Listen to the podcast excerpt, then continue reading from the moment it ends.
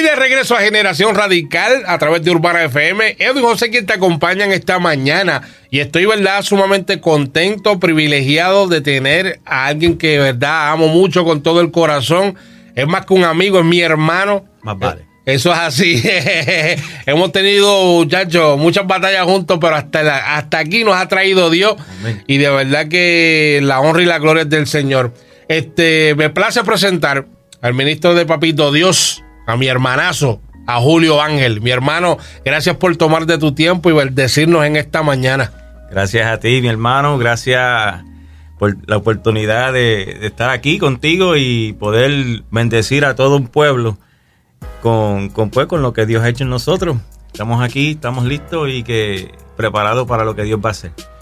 Sí, te, eh, más contento estoy yo de verdad que sí, porque más compartir con una persona, verdad, que, que nos conocemos de muchos años este, en el mundo y ahora pues sirviéndole al Señor, de verdad que, que me llena de alegría de ver las cosas que Dios ha hecho en nuestras vidas y todavía lo que falta. Pero para ti que estás en sintonía, yo, te, te, invito a que no cambies el canal de tu radio y escuches, ¿verdad? Este, el testimonio, lo que pasó Julio Ángel. Y también vamos a estar tocando del Dios de los milagros. ¿Quieres enterarte un poquito más? Pues ahora vamos a arrancar con esto. Julio Ángel, mi hermano, háblame un poquito. ¿Quién es Julio Ángel? Bueno, pues eh, Julio Ángel es un chamaco eh, nacido y criado en Puerto Rico. Soy de Canómanas, Puerto Rico. Eh, me crié en un hogar con padres cristianos. mi viejo siempre me, incliné a la música por, por mi viejo, porque él fue, él era baterista. Él, dice que yo lo retiré. ahora, yo heredé la, la batería porque tocó la batería en la iglesia, pero, pero desde temprana edad siempre me incliné a la música. Pero mis padres fueron bien estrictos conmigo en mi, en mi, en mi juventud. Y pues no pude experimentar de las cosas que un joven regular normal hubiese experimentado de salir al cine con sus panas. Eh, estoy hablando de ya teniendo edad, o sea, en la high school. Ok, ok. Eh, que éramos, o sea, siempre todo lo que va a los extremos es malo. Siempre tiene que haber un balance. Y en eso no había ese balance. Mis padres fueron tremendos padres. Mi, o sea, mi padre siempre estuvo ahí, un proveedor. Mi madre es una madre que puede decir, tú, conoces a mi vieja. Yo estoy aquí gracias a sus oraciones y toda la rodilla que da Dios mientras yo estaba en el mundo haciendo de mis loqueras.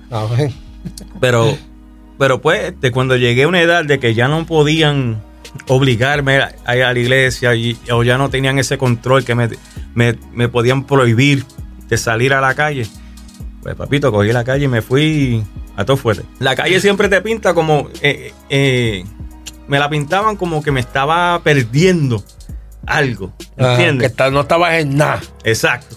Y, pero uno a los años, uno viene y, coge conciencia y cae en tiempo y, ahora que tú puedes analizar, tú puedes ver que en realidad no te estabas perdiendo nada, que estabas en el lugar donde tenías que estar, pero como era eh, una obligación, no lo estabas haciendo porque de corazón. Era, era el deseo de tu corazón. Lo estabas haciendo por obligación, porque tenías que ir a la iglesia, porque tenías que ir a la iglesia. Entonces, uno, uno lo coge como que, ah, vamos a la iglesia otra vez, ¿no?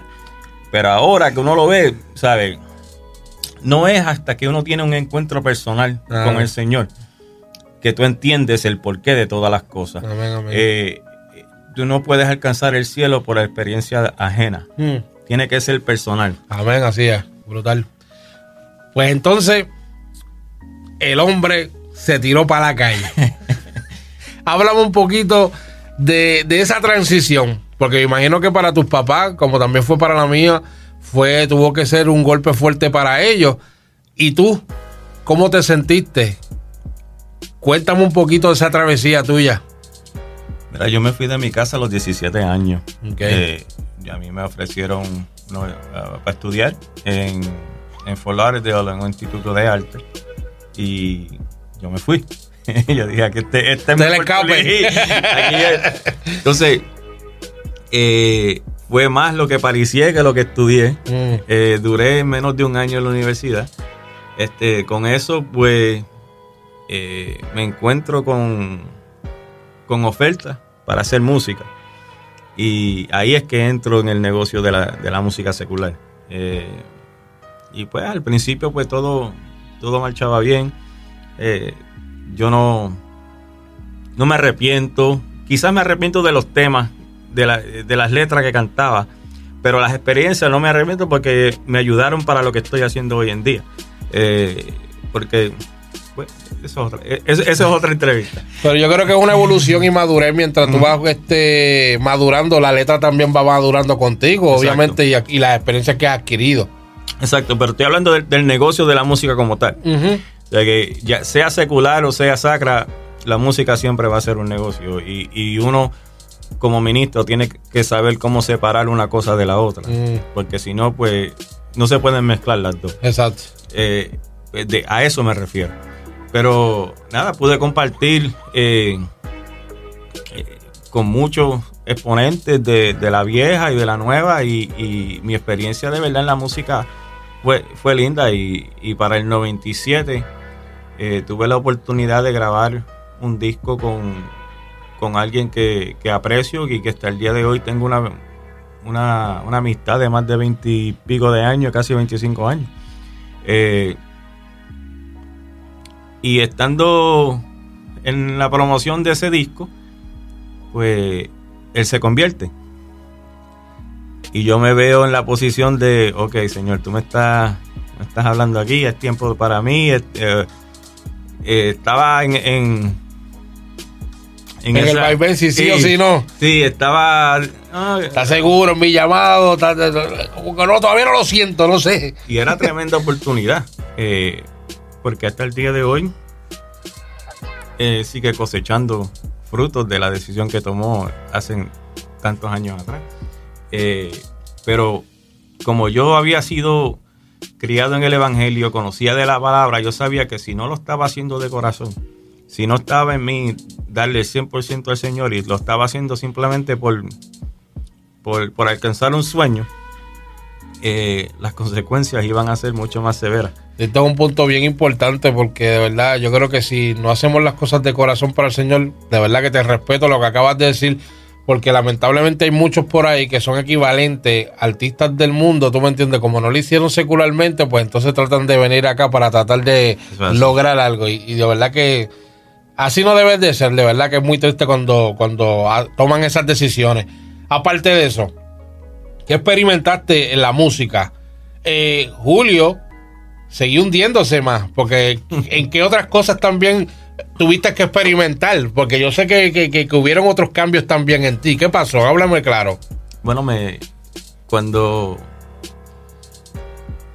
cuando me vi que, que el, el, disco pues ya no podíamos seguir en promoción, eh, me vi por primera vez como solista, porque yo siempre había cantado en dúo, y eso era algo nuevo para mí. Yo siendo rapero, chanteador, pues ahora no, hoy en día pues las puertas son un poquito más anchas, pero para ese tiempo, si no cantabas lindo, no ibas para ningún lado. Cada cual tenía su papel, su rol. Siempre era el que cantaba lindo y el que rapeaba. Eh.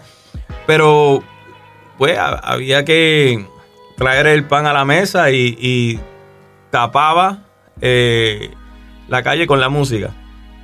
Y me involucré en cosas que no me tenía que involucrar y, pues experimenté un poco de lo que es el bajo mundo y por la gracia de Dios estoy aquí para, para contarlo. Eh, eh, no es algo que estoy orgulloso de eso, pero lo, lo cuento para, para la gloria del Señor porque de ahí Él me sacó.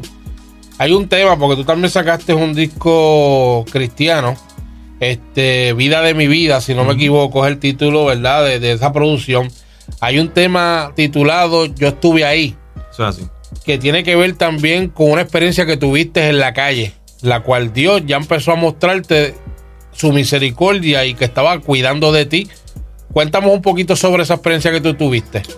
Bueno, yo estaba en el jangueo, estaba con unos panas. Eh, y estábamos jugando billar y, ¿sabes? Tranquilo. Y, yo les digo a ellos, mira, voy a buscar el carro porque nos íbamos de donde estábamos para otro lugar. Y en el momento que, sí, porque para ese tiempo pues no había beeper de, de, alarma para que, que el carro prendiera solo ni nada de esas cosas. Cuando meto la llave en la, cerradura, pues siento el arma de fuego en mi cabeza, que me la mm. apuntaba.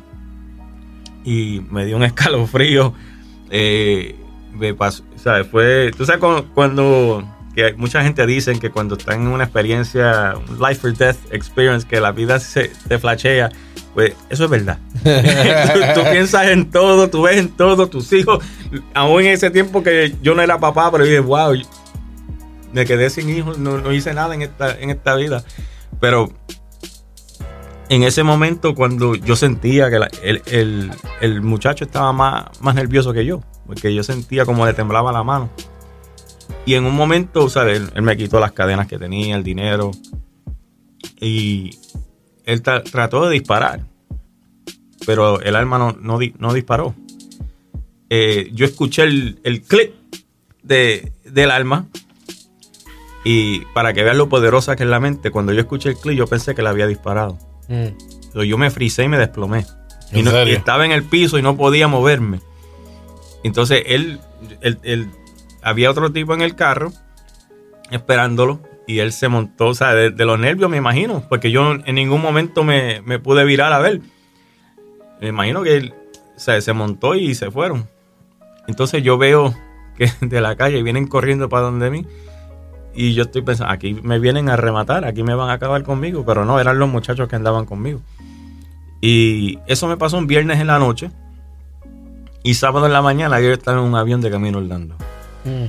Eh, y tú pensarías que de esa yo hubiese aprendido. aprendido. Pero no, lo que hice fue que cogí toda la experiencia y todo lo que aprendí en Puerto Rico, en la calle de Puerto Rico, y lo apliqué en la calle acá. Mm. Porque para ese tiempo, pues yo pensaba que era un poco más fácil hacer lo que estaba haciendo allá, acá. Y, y seguí. Y para hacer el, el, el, cuento largo corto, eh, me seguí hundiendo más. Eh, perdí todo. Eh, para ese tiempo perdí mi matrimonio. para ese tiempo me tuve que ir de donde estaba para de nuevo en casa de mis padres. I, lost everything. Y en, el mismo día que yo salí de, de, mi casa y estaba en mi guagua montado, sin rumbo, yo prendo la guagua y me llega un mensaje de texto. Y el mensaje de texto decía, Simplemente un amigo es aquel que un día como hoy, sin razón alguna, te textea para dejarte saber que cuentas conmigo. Y yo dije, wow. Y después me hicieron una invitación para un culto en una casa. un culto de oración. Y, pasaron mil inconvenientes. Eran casi las 10 de la noche y yo no llegaba. Y me acuerdo que los panas, mira, llega, pero llega, llega. Y llegué.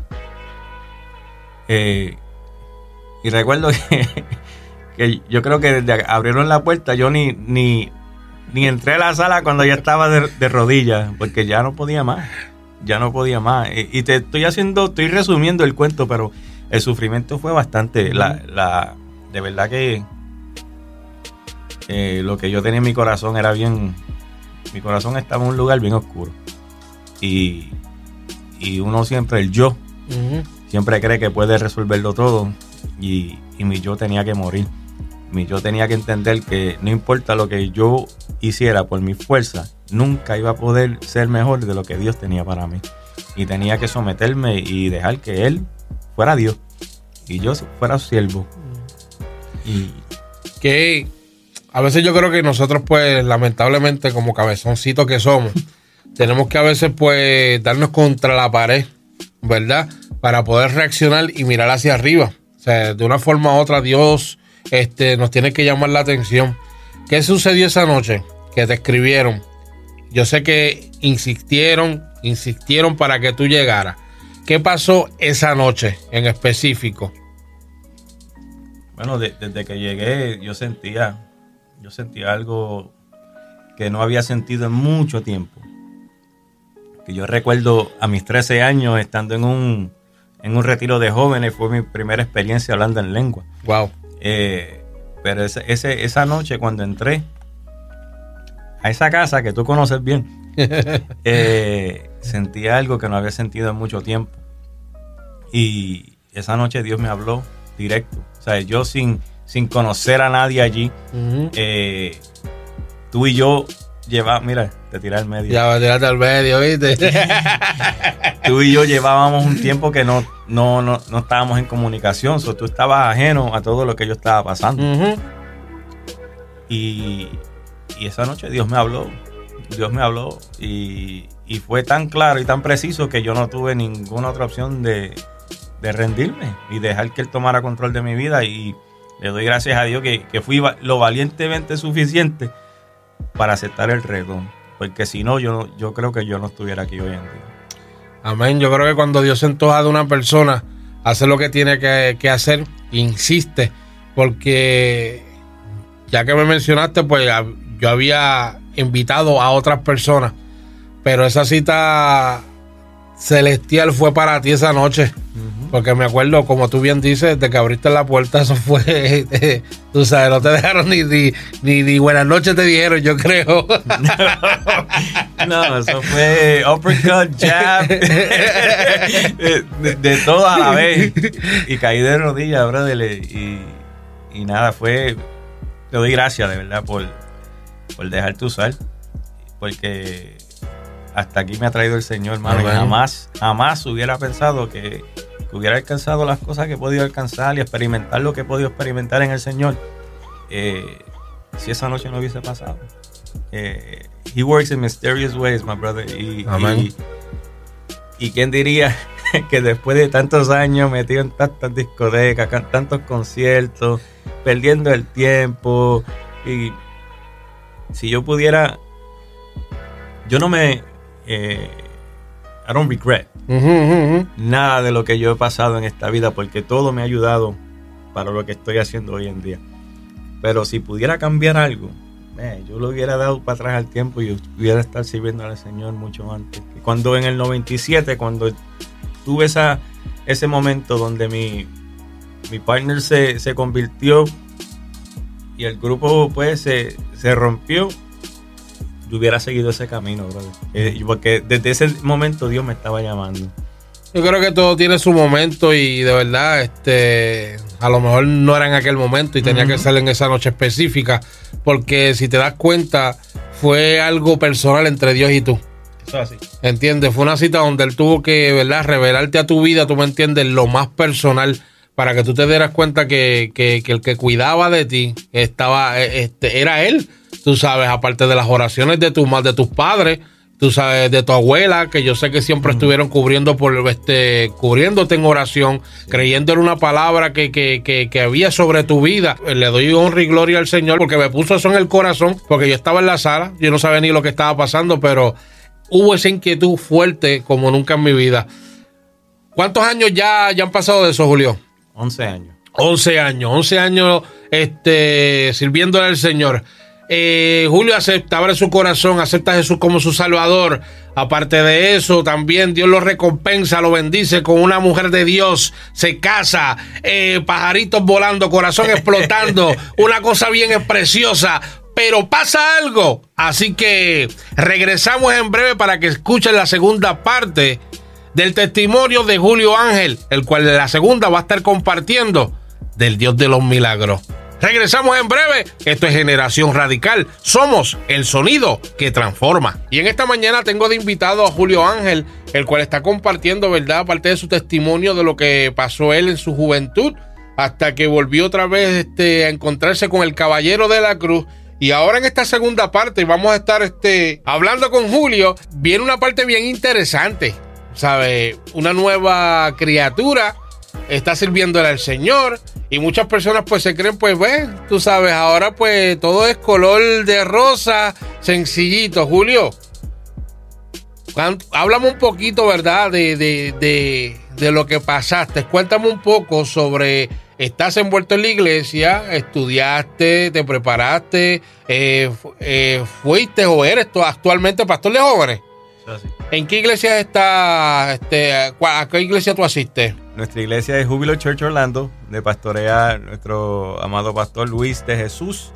Eh, estamos en el 8818 Commodity Circle, Orlando, Florida 32819. A las órdenes. Eh, y nada, ahí, estamos para, para servir. Mientras estás perseverando, estás sirviendo al Señor. ¿Pasó algo en tu vida que a lo mejor ni te pasó por la mente que te pasara a ti? o que tocara tan, tan de cerca, ¿verdad? En, tu familia. Cuéntanos un poquito sobre eso, Julio. ¿Qué fue lo que pasó? Bueno, antes de entrar de lleno en ese, en ese tema, te voy a llevar un mes antes que me dieran la noticia. Ok. Eh, yo estoy en una conferencia de caballeros con mi pastor y, uno, y unos caballeros de la casa. Y en el llamado, pues sentí eh, el, pasar al frente. Okay. Eh, la persona que estaba ministrando no me conoce a mí, yo no lo conozco a él. Dios lo usó poderosamente y de momento él está como que mirando así entre, entre la gente y hace contacto conmigo, mm. eh, eye contact. Y me dice, Julio. Y yo me quedé frisado. sin conocerte. Sin conocerme. Ok. Y me dice, ven. Y yo, y yo subo al altar y me dice, Julio para que sepa que es Dios. Y yo me quedé como que, ok. Entonces, estoy en el altar, él se vira y me mira y empieza a reírse. Y me dice que es cosa tremenda lo que Dios ha hecho contigo. Y yo le dije, amén. Y se ríe más fuerte. Y me lo dice más fuerte. Es que es cosa tremenda lo que Dios ha hecho contigo. Y yo dije, yo sé, amén. Yo era un títere y mira dónde estoy. y, me lo dice por tercera vez, pero con una voz más firme. Es que es cosa tremenda lo que Dios ha hecho contigo. Y me dice, cuenta los meses porque serán meses. alguien te da una palabra así y tú rápido, tengo que sacar el pasaporte, Dios me va a llevar a las naciones. Eh, se van a abrir puertas que no estaban abiertas antes. Y no había pasado un mes cuando eh, me hicieron una invitación para, para ministrar en la convención de jóvenes de todo el estado de la Florida de la Asamblea de Dios. Mm. Y tuve el honor de, ministrar en la música con mi hermano Pablo. Y, y la verdad, Dios se movió. Fue una experiencia increíble. Había más de 3.000 jóvenes. Wow. O sea, eh, aquello estaba. Fue una noche demasiado. O sea, una experiencia bien linda que Dios me, me, permitió, me, permitió, tener. Pero terminando esa noche yo no me estaba sintiendo bien. Eh, y el día siguiente fui al hospital. Y llego al hospital y rápido de emergencia me, me llevan a intensivo. Eh, el, el, doctor me dice, quizás no te sientas tan mal, pero si hubieras esperado dos horas más en llegar aquí no hubiera sobrevivido. Mm, wow. Eh, wow. Eh, había tenido una, una, infección en la sangre. Entonces, mientras ellos están bregando ese asunto, se encuentran con unas manchas en mi vejiga, en, en los estudios que me estaban haciendo. Así que me hacen más estudios. Se dejan de enfocar tanto en esto porque ya estaba estable y se mueven a las manchas a ver qué eran las manchas. Y eh, ahí fue que me dieron el diagnóstico de cáncer. Mm. Wow. Eh, tenía cáncer en mi vejiga. Eh, ya todos los otros doctores me habían dado de alta, solo faltaba uno por darme de alta. Y eran el día antes de Acción de Gracia. Mm. Y el doctor entró y dijo, parece que me dejaron a mí las malas noticias. Tienes cáncer, es agresivo y no te puedo garantizar nada. ¿Así? Así. Eh, ya, la, la, enfermera que estaba en el cuarto después que el doctor se fue, se disculpó conmigo y con mi esposa porque de verdad que él fue... Straight to the point. no pasó el pañito. No, no, nada. Y, y tú te acuerdas el, el Ice Bucket Challenge. Sí. Sí, me parece que me habían tirado como 10 de eso encima. Wow, me imagino. Eh, yo me quedé. Wow. Numb. Eh, mi gente me disculpan porque es que yo, yo hablo así medio spanglish. pero me quedé así, me quedé frisado, como que, wow, esto, no puede estar pasando, exacto. Y yo creo que eso me ayudó en mi proceso. Eh, para la gloria de Dios, no, no, no necesité quimioterapia ni radiación, pero sí pasé un proceso de ocho cirugías. Eh, pero en ese momento, perdóname, recibiste esa noticia. ¿Cómo reaccionó tu esposa Lili? Y me imagino que después tuviste que hacer esa llamada, ¿verdad? No tan placentera a tus papás para compartirle eh, esa noticia. Mira, eh, mi esposa eh, fue una campeona. porque fuera de ese proceso, mi esposa llora viendo una película en muñequito. ¿Entiendes? de, cualquier cosita llora. Pero ella fue mi, ¿sabes? Besides God, she was my rock. Eh, en ningún momento en el proceso ella se quebrantó. Eh, al frente mío. Ella tenía sus momentos a solas, pero al frente mío eh, nunca se quebrantó. Yo me acuerdo que ella a veces llegaba a la casa y me encontraba en la sala, todo oscuro, y yo quebrantado, en llanto. Eh, ella se sentaba al lado mío y me decía, hoy lloramos, mañana no. Mm, brutal. la mujer sabia edifica su hogar, eh, porque lloramos hoy, lloramos mañana, lloramos pasado y cuando menos te lo esperas ya está en una depresión tan Exacto. que no, no puedes salir de ella. Pero ella eso siempre se me quedó ahí. Lloramos hoy, mañana no. Y y hacerle esa llamada a mis viejos, eh, a mis hijos. Eh, yo no pensaba en mí, yo pensaba en ellos. Eh, yo, yo no soy Superman, pero por ellos yo doy la vida. Y, fue, un proceso difícil. también mis pastores fueron clave. recuerdo que mi pastor y mi pastora fueron al, hospital, mi pastora que descansa en paz. Eh, y, mi pastor me dijo unas palabras, me dijo, vas a caminar el valle de la sombra y de la muerte, pero vas a salir al otro lado. Y yo me aferré de, esas palabras. Yo en ningún momento sentí eh, que ese era mi fin. Y déjame decirte que eh, es algo tan que yo no puedo ponerlo en palabras. El, eh, el, tú estar vivo, sabiendo que hay algo dentro de ti que te está matando mm. y que tú no puedas, tú no tienes fuerza ninguna. Porque no tienes el control. No. O sea, yo dependía totalmente de un milagro de Dios. Mm. Porque no había medicina que me ayudara. No había doctor que me hiciera una operación que me ayudara. Yo dependía totalmente de Dios. Y yo creo que, por eso es que mi relación con el Señor está más sólida hoy en día, porque yo eh, realmente experimenté el toque del Señor. Yo me acuerdo eh, la noche en que Dios hizo la obra en mí. No fue un domingo, fue un miércoles en la noche. Vayan a los servicios de oración los miércoles, que Dios, Dios está ahí también, no en, los, domingos nada más. Pero esa noche eh, el pastor pidió que yo pasara al frente, puso una silla al frente en el altar y me sentaron y todos los ancianos eh, oraron por mí, con me ungieron con aceite. Y yo en el momento que el pastor puso su mano en mi cabeza, yo sentí una corriente que bajó de mi cabeza hasta la punta de mis pies. Y esa noche yo sabía que Dios había hecho la obra. Mm. Eh, el día después yo iba a ser operado. Mm. Y eh, cuando salgo de sala de operaciones, eh, mi esposa le dice al doctor, ¿todo bien? ¿Cómo, ¿Cómo está todo? Y el doctor le dice, no va a ser tan simple como yo pensé. Y mi esposa le dice, ¿qué hacemos ahora?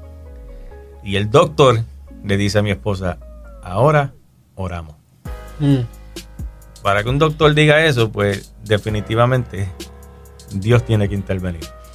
Eh, se supone que mi cita para los resultados de la operación fuera dos semanas después de ese día. Pues me llamaron y me la adelantaron una semana. Mm. Cuando te adelantan una cita así una semana. Estaba en serio entonces. eh, usualmente no son para buenas noticias. Mm.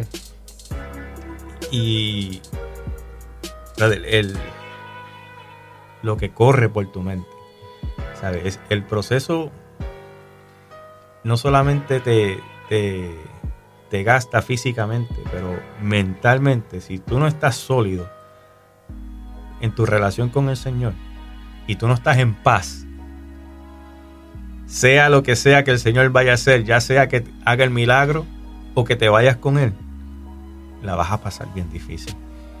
Pero yo, yo, yo creía en sus palabras. Había, y todavía me aferro de, de, las palabras y las promesas que han hecho sobre mi vida y sobre mi familia que yo no he visto. Y como Él no es hombre para mentir, ni hijo de hombre para arrepentirse, yo sé que no era mi fin porque yo no he visto esas promesas cumplirse todavía. Mm. Y yo me aferré a eso. Ese era mi, mi sustento. Y llegamos a la cita. las paredes de la oficina del doctor eran paper thin. So yo puedo escuchar eh, cuando le dan los resultados a los otros pacientes. Y eran todas buenas noticias. Y no, mira, está bien, no tiene. Tú, no, mira, el cáncer desapareció. No, no, ya está bien. Me vienes a ver en un año. Yo, yo le decía a mi esposa, yo soy el próximo. Esto no, pues, yo era el último, me dejaron a mí para lo último. Yo, mm. mis manos estaban sudadas. Mi, o sea, yo estaba, olvídate, súper nervioso.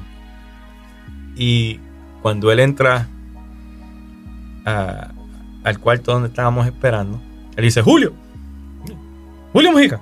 Sí. verifica mi información, la verificó como tres veces.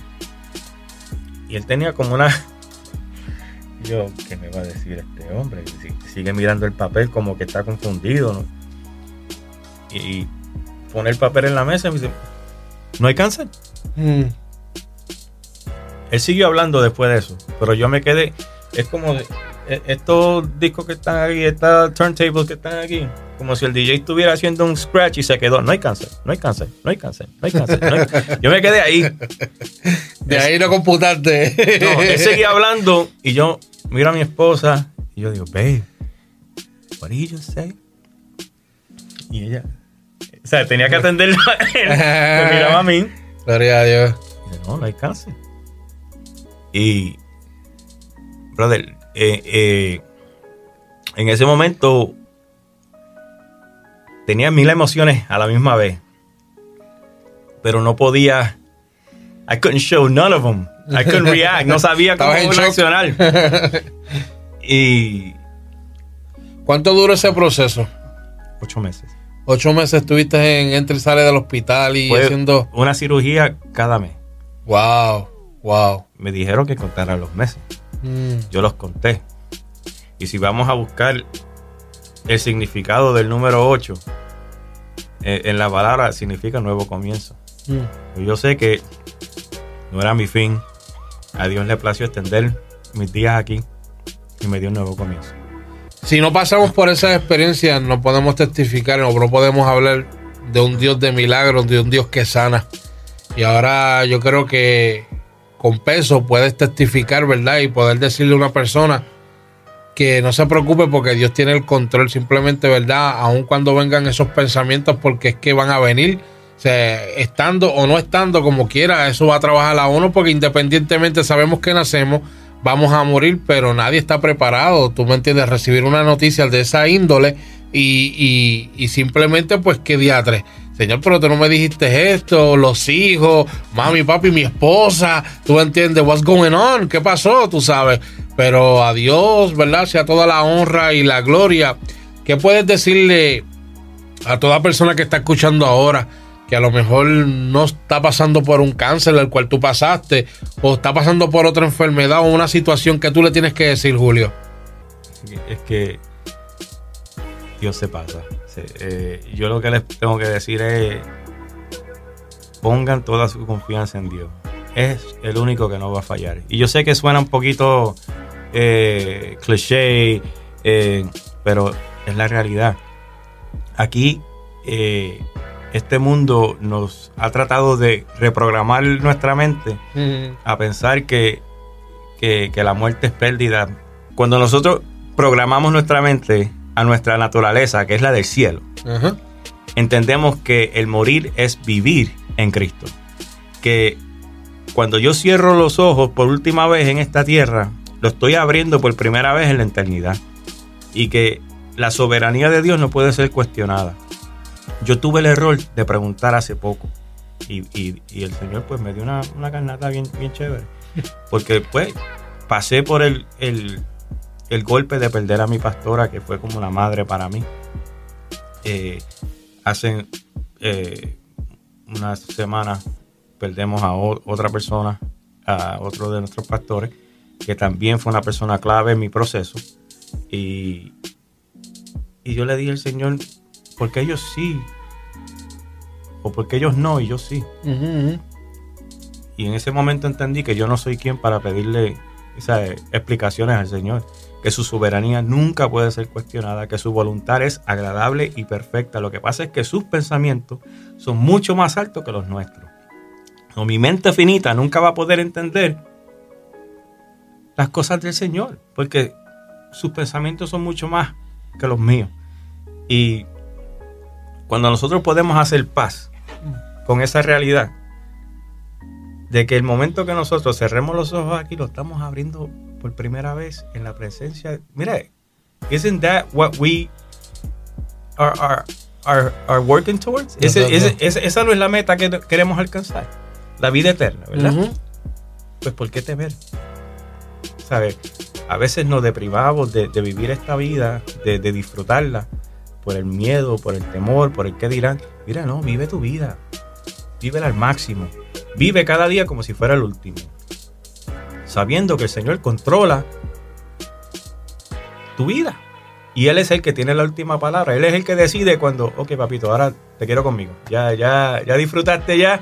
Dale un besito a tu, a tu, mujer, a tus hijos, dile, ve, te vienes conmigo. Él decide. Nosotros no, tenemos ningún tipo de, de voz ni voto en ese proceso. Lo importante es que si llega a suceder eso, es estar claro. Eso es así. Para dónde tú vas a ir. Si en, ese momento nunca Dios llega tarde, siempre va a haber una oportunidad, a mi entender, ¿verdad?, en cual nosotros podemos arrepentirnos y, aceptarlo como Salvador. Pero independientemente, yo sé que Dios tiene el control de cada paso que nosotros damos. Y, pero no depende de él, depende de nosotros. ¿Entiendes? A dónde queremos ir. Y yo creo que Dios, a través de estos testimonios, de estos programas de radio, es para dejarte saber, you know what, hoy es una nueva oportunidad que Dios nos brinda para que tú abras tu corazón y lo dejes entrar, tú sabes, para cambiar todas esas cosas que por muchos años, por tu fuerza, no has podido lograr.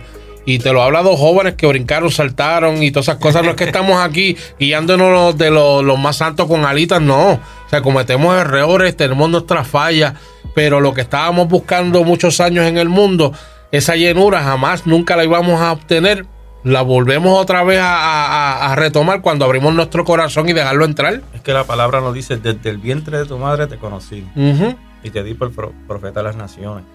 desde el principio nuestra naturaleza es divina. Amén. nunca vamos a poder llenar ese vacío de Dios en nuestra vida con algo terrenal, porque ese vacío solamente le corresponde a lo eterno, que es Él.